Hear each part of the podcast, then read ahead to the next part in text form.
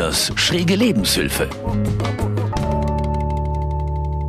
Frei, wild und ungebändigt. Die Küche in einer Wohngemeinschaft, abgekürzt WG. So der Titel dieser Folge.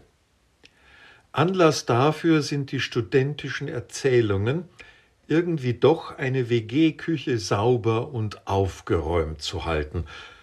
Und die Verzweiflung, dass das nur in Ausnahmesituationen, auf jeden Fall nicht längerfristig gelingt. Für dieses Anliegen toben sich alle planerisch und organisatorisch begabten Studierenden aus. Von ausgeklügelten Plänen mit Verantwortlichkeiten, To-Do-Listen mit den entsprechenden Kontrollschleifen, bis hin zu der lapidaren Aussage und simplen Anweisung, wer was macht in der Küche, räumt hinterher wieder auf.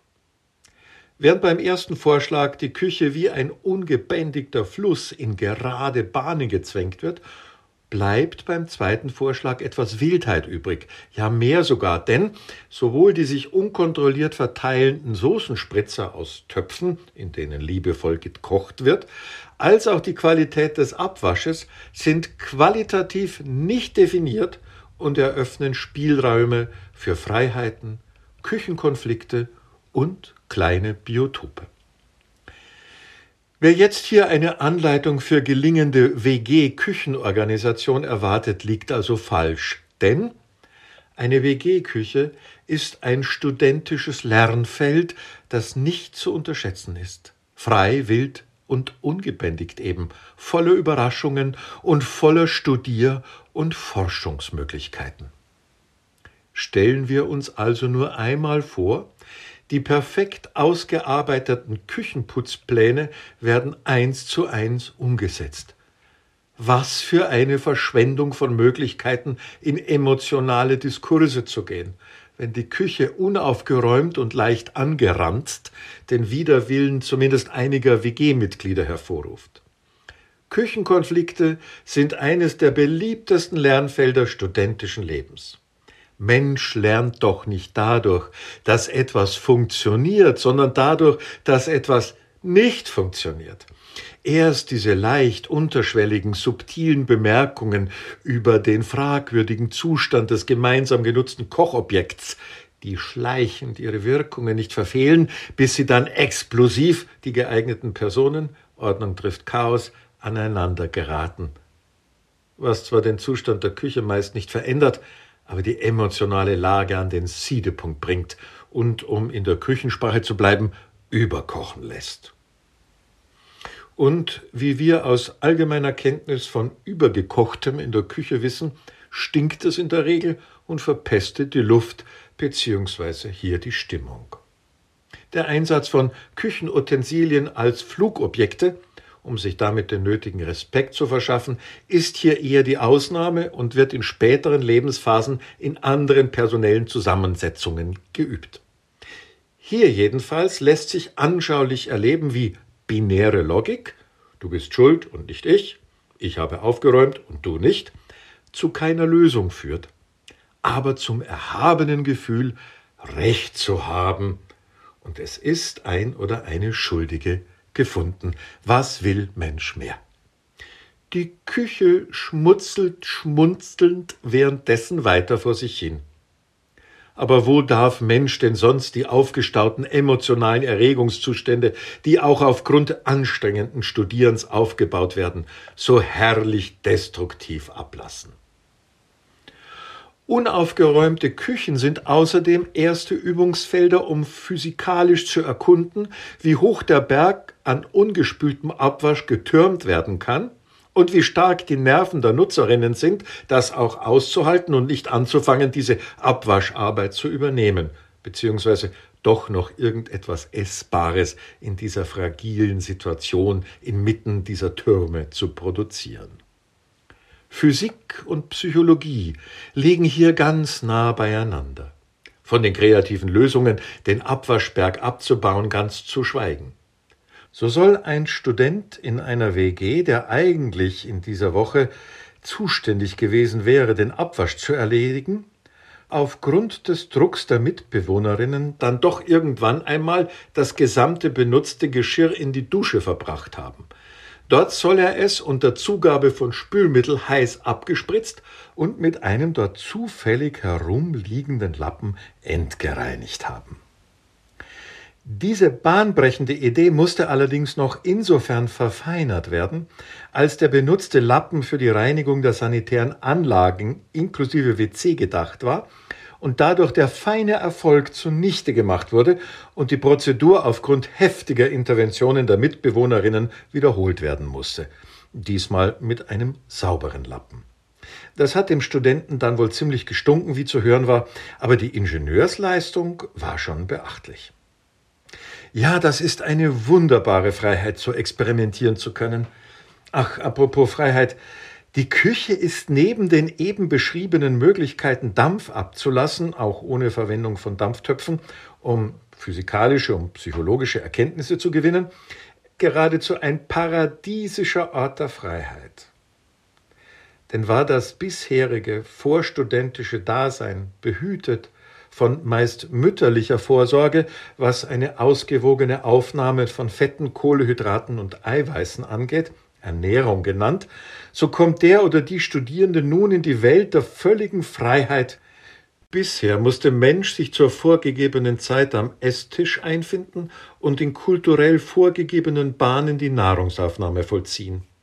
Erschwerend kam hinzu, dass den lauschenden, neugierigen Erziehungsberechtigten wichtige Informationen über Leistungsnachweise, Beziehungsstatus und sonstige intime Kenntnisse offenbart werden sollten. Doch nun ist es völlig egal, wann und ob und wie und was Mensch ist und was und wie viel er kommuniziert oder nicht. Das ist nun ganz und gar der eigenen Freiheit anheimgestellt. Und wenn dann in dieser völligen Freiheit und gerne auch völlig einseitig oder in nie endenden Variationen von Nudeln mit Ketchup und Zucker oder Erbsen oder was sonst noch da ist oder auch von Brot mit Marmelade, Nutella und Käse belegt, die Erkenntnis reift, dass die Belastbarkeit des eigenen Magens direkt proportional mit dem aufkommenden Hungergefühl ist, dann ist eine wichtige Lebenserkenntnis gewonnen. Der Hunger treibt's hinein. Oder, falls es doch zu heftig war, treibt's der Magen auch wieder hinaus, und zwar entgegen der Schwerkraft. An manchen Abenden nach einem anstrengenden Tag an der Hochschule kommt dann noch spätabendlich die Erkenntnis dazu, dass Mensch nur das essen kann, was Mensch vorher auch eingekauft hat. Wenn die Menge der vorhandenen Nahrungsmittel sich also auf einen bereits fremd bevölkerten Gemüserest beschränkt, dann ist Hunger in Freiheit angesagt. Doch auch hier warten Möglichkeiten, das WG-Leben ein wenig lebendiger zu gestalten und zugleich den Hunger zu bekämpfen. Warum sieht denn der von der Mitbewohnerin im Kühlschrank gelagerte und mit dem Hinweis Finger weg meiner versehene Fruchtjoghurt geradezu unwiderstehlich zu mir herüber? Antwort, weil er gegessen werden will, und zwar von mir, und zwar jetzt. Hier können angehende Juristen und Juristinnen prüfen, ob es sich zum Beispiel um einen einfachen Diebstahl, um Mundraub oder um ein vorübergehendes Ausleihen handelt und ob Privateigentum, das ja aus dem Lateinischen kommend eigentlich berauben bedeutet, nicht zurückgeraubt werden sollte.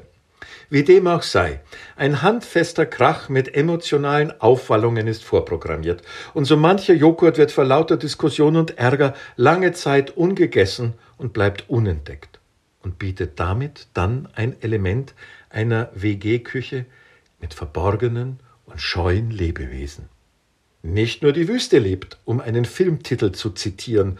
Lebensmittelreste, die sich unbemerkt in Spalten verlagert haben, werden gerne von Ameisen abgebaut, die auf mehrspurigen Trassen Akkordarbeit leisten.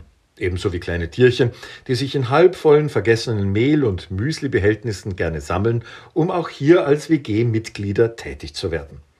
Doch der Höhepunkt ist das Versuchslabor in Kühlschränken. Hier dürften sich wenn sich nun endlich jemand einmal darum kümmern würde, vermutlich neue, bisher unentdeckte Penicillinstämme finden, die als gemeiner Schimmel völlig verkannt werden. Die Optionen für die Verlebendigung von Lebensmitteln, vor allem in luftdicht abgeschlossenen Gefäßen, die ein langes, unentdecktes Wachsen ermöglichen, sind hier einfach fast unerschöpflich. Trotzdem müssen sie eines Tages entsorgt werden. Das erfordert nach langen Tagen und Wochen des Ignorierens irgendwann das Öffnen und Entsorgen. Wer erinnert sich hier nicht an die eine oder andere Situation, die einen gewissen Würgereiz implizierte? Aber was soll's?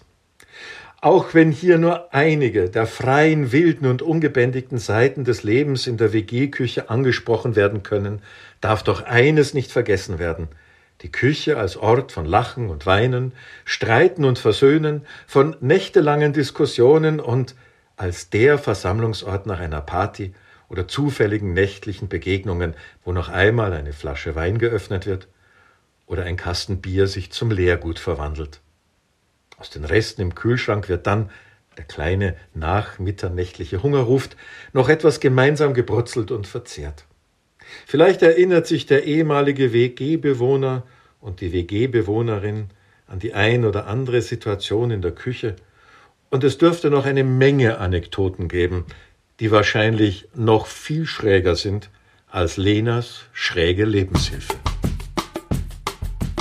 Das war Lenas schräge Lebenshilfe, ein Podcast der katholischen Hochschulgemeinde der Technischen Hochschule Rosenheim. Getextet und gesprochen von Hochschulseelsorger Karl-Heinz Lehner. Produziert vom katholischen Medienhaus St. Michaelsbund. Wir machen auch Ihren Podcast.